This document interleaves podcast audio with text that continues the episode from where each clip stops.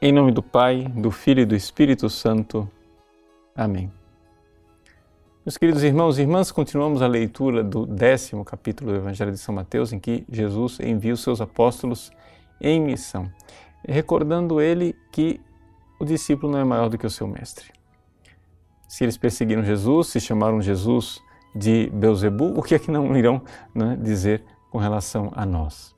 Por isso, a questão da perseguição faz parte, evidentemente, daquilo que é o caminho da igreja. E hoje, depois de dois mil anos dessas palavras pronunciadas, ao ler a vida de tantos santos e santas, nós só podemos dizer que é isso mesmo.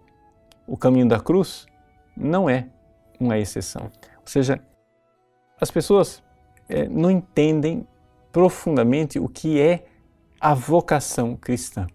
Veja, Jesus não nos chama simplesmente para achar que ele é legal e dizer, nossa, que, que ensinamentos profundos e bonitos. Jesus nos chama para viver a vida dele. Isso quer dizer que a cruz não é a exceção, a cruz é a regra. Se nós formos ler a vida de tantos santos e santas, iremos ver que a cruz é uma realidade que estava na vida deles. Por quê? Porque Deus é sádico? Gosta de nos ver sofrer? Não. Deus quer tirar do nosso coração o fruto maduro do amor. Agora, vamos ser sinceros: como é possível tirar amor de um coração egoísta como o nosso? Como é possível fazer esse, esse milagre não é? de tirar a água das pedras, ou seja, de tirar o amor de corações egoístas? Isso não é possível se não houver uma grande metamorfose.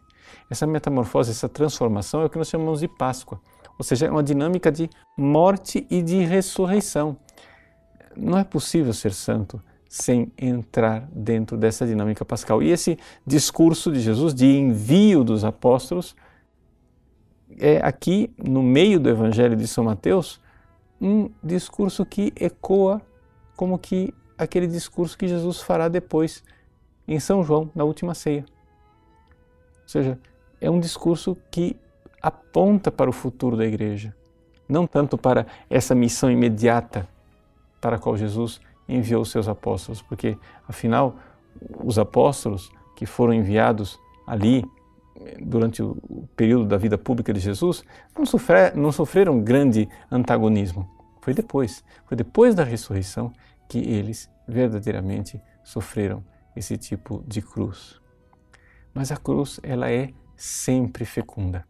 Por quê? Porque ela é a fecundidade do amor que entra na vida das pessoas.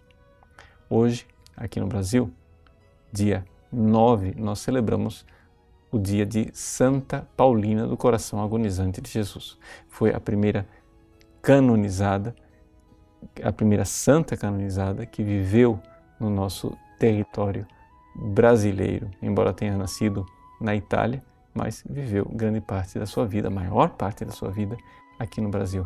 Santa Paulina também, com a sua vida, atesta esta verdade do Evangelho de hoje. Ela também foi perseguida, ela também foi é, injustamente punida, ficou durante anos em silêncio, até que finalmente as próprias pessoas que tinham é, condenado Santa Paulina reconheceram o erro. Por quê? Porque ela foi é, objeto de uma série de calúnias e de perseguições. Mas tudo isso, tudo isso contribuiu para o bem. É aquela verdade que São Paulo nos diz que tudo, absolutamente tudo, contribui para o bem daqueles que amam a Deus. Então, se Deus permite os males, é porque desses males ele pode tirar um bem ainda maior. Por isso, não nos assustemos se houver algum sofrimento na nossa vida e na vida da igreja. Por quê? Porque estava no script. Na primeira missão que Jesus faz nos seus apóstolos, ele já adverte que o discípulo não pode ser maior do que o seu Senhor. Deus abençoe você. Em nome do Pai, do Filho e do Espírito Santo. Amém.